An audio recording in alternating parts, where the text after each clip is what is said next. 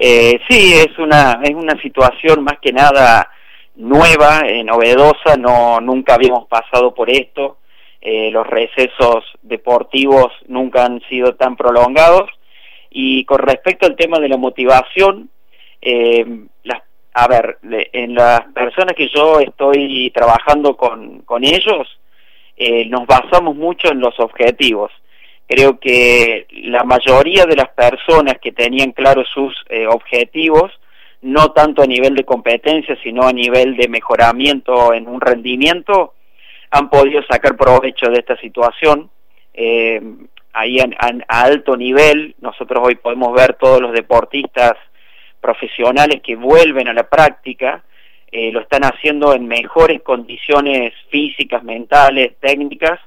que cuando se detuvo todo el deporte. Eh, por tener claros los objetivos, lógicamente que han trabajado en la mejora del rendimiento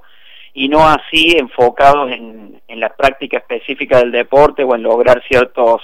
eh, objetivos a nivel de, de, de, triunfo, de éxito, eh, a nivel de competencia. ¿Cómo te va, Franco? Buenas noches. Pablo Ramón te saluda. Hola, ¿qué tal? Buenas noches, Pablo. Por supuesto, es difícil resumirlo en, una entrevista radial, pero eh, ¿cómo se hace para trabajar a, una, a, una, a un deportista eh, profesional o amateur eh, que esté complicado tal vez desde la parte mental y que tenga muchas condiciones? Bien, no, no, es tarea fácil cuando, insisto, no hay objetivos claros. Eh, cuando están los objetivos claros, yo estoy entrenando a, niños, eh, a niñas en este caso, chicas de 16, 17 años que tienen por, que tenían por delante, en realidad ahora en julio, una competencia internacional y que se quedaron sin esa competencia, eh, teníamos planteado objetivos de rendimiento, de, de, por ejemplo, levantar 100 kilos en sentadillas, de mejorar la potencia física de salto, ya que juegan al voleibol, y, lo estamos haciendo, lo estamos logrando, están mejorando eh, todas esas eh, posibilidades físicas que, tenemos a mano hoy de mejorarlas y no así enfocados en la competencia. O sea, la competencia es como, por ejemplo, para un artista el día de, de la obra y, y mientras tanto es ensayar y ensayar y ensayar y mientras más tiempo tengas para ensayar, creo que para un artista es mejor eh, y el día ese que tengan que representar la obra arriba de, del escenario les va a ser eh, mucho más fácil y, más ameno por el tema del tiempo que han tenido para ensayar. Y ahora la pregunta es, lo mental, ¿qué porcentaje tiene para un deportista? Bien, eh, hace, si vos me preguntabas esto mismo, hace 20 años atrás, te podía decir que los libros, la teoría y las personas que estaban dentro del deporte de alto rendimiento decían que era un 50 y un 50, que había un talento, que había una parte física, que había un conocimiento de estratégico, táctico y que también estaba la parte mental. Eh, después, dentro hace unos cinco años atrás, se pensaba que era un 70 y un 30%, un 70 mental y un 30% se lo dedicaban a lo que era la parte eh, de talento, la parte técnica y, física, y hoy eh, ya hay muchos autores, muchas personas que se dedican al deporte de alto rendimiento y ya le, le dan un 90% que pasa todo por la cabeza y la ejecución, lo que sería el talento, ya se ha dejado un poco de lado, ya lo que es elegir a un jugador en los clubes grandes no lo eligen por su técnica o por su posibilidad física, sino por su destreza mental o, capacidad mental hacia lo que es el esfuerzo y a lo que es el entendimiento del juego. Estamos dialogando con Franco Barrera, eh, coach deportivo. Franco, eh, a propósito de eso, eh, por ahí de lo innato, si me llevo al plano futbolístico, hay algunos entrenadores que quizás tienen esa facultad de hacerle creerle al jugador que no hay nada mejor que él, trabajarlo bien de lo psicológico.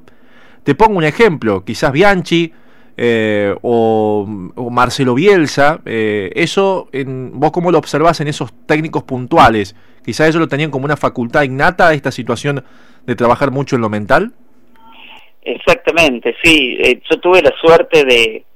de poder eh, no vivir de adentro, pero sí de muy de cerca lo que era lo que fue el proceso de Bianchi por medio de Carlos Borsi, que era en ese momento el coordinador de inferiores de Boca y tenía mucho contacto con él, y, era eh, a través de la motivación en los entrenamientos que lograba esa posibilidad de amalgamar un equipo hacia un objetivo o un resultado. Em, en los entrenamientos, en la diaria, él los exponía o los hacía eh, hacer cosas eh, que, que, si no hubiese sido por la gran motivación que ellos tenían a partir del equipo, no lo pudiesen haber llevado adelante. Creo que también Marcelo Bielsa tiene mucho de eso, de tener muy en claro qué es lo que quiere, contagia al jugador y lo convence de que eso que les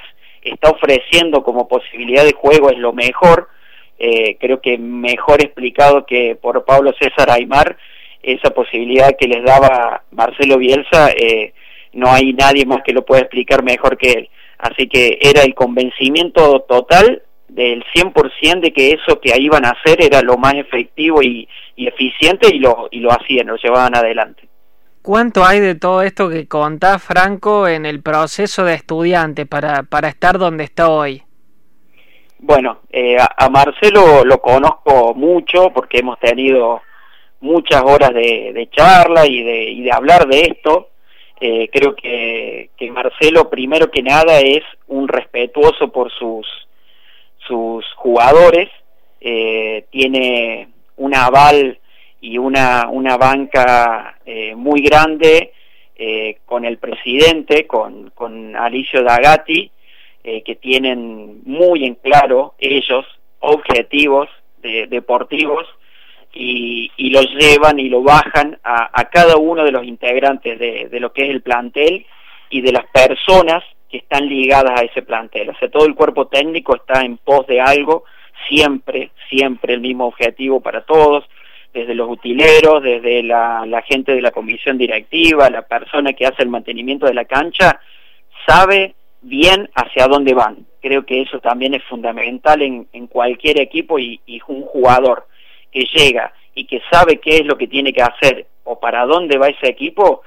se les hace mucho más fácil en cuanto a motivación y a entrenar la cabeza y, y la mente. Por eso que yo digo que siempre, se los digo cada vez que entro al vestuario a los jugadores,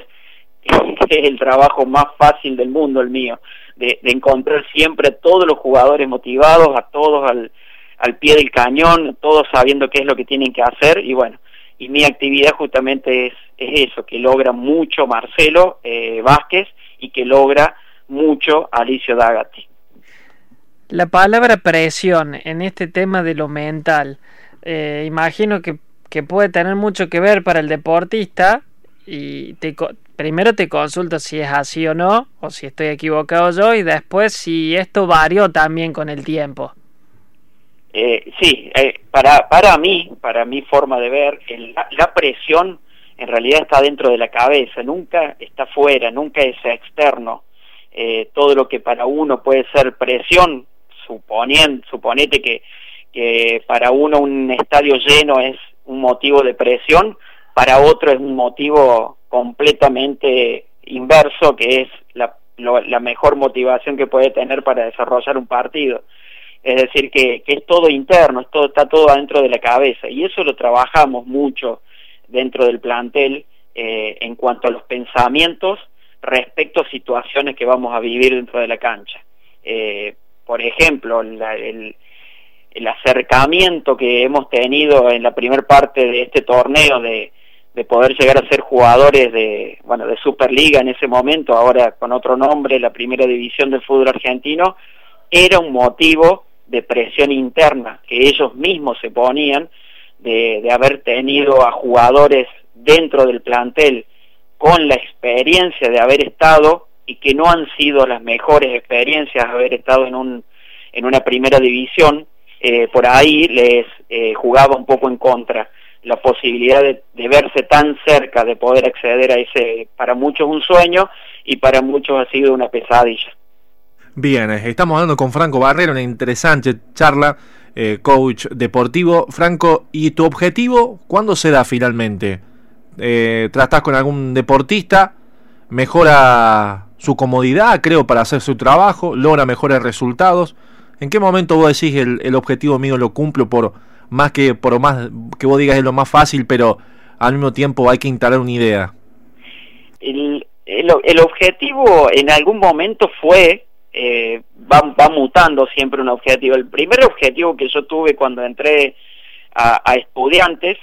fue la de bajar la cantidad de tarjetas amarillas y rojas que, que venía sufriendo el, el, plantel y que por lo que a mi punto de vista fue eh, que se ha perdido muchas posibilidades de, de, mejorar el nivel del equipo. Eh, cuando yo entré fue eso, casi exclusivamente mi, mi trabajo y mi objetivo fue el de bajar la cantidad de tarjetas, de apercibimientos, de, de expulsiones que tenía el equipo y bueno, y se bajó, ahí estadísticamente yo tengo toda la, la, la data, eh, eh, fue más o menos un 67% el bajón de, de, de, cantidad de tarjetas que recibieron los jugadores y el cuerpo técnico también incluido.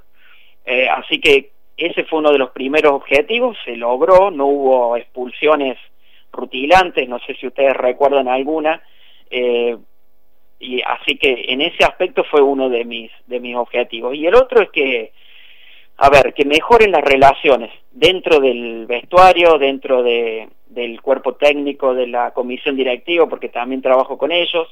eh, mejorar las relaciones mejorar las relaciones humanas creo que eso también ayuda y mucho a tener en claro los objetivos a, futuro Coincido claramente más, Franco, que esa parte en la vida de un deportista cada vez va teniendo, como bien dijiste vos, una línea del tiempo más predominio. Eh, realmente ha sido un gusto, Franco, tenerte en diálogo, poder eh, ser eh, realmente una herramienta de gran utilidad vos hacia los deportistas en esta situación de pandemia. Te agradecemos por el momento y estamos realmente a disposición para cualquier situación que de tu parte quieras comunicar.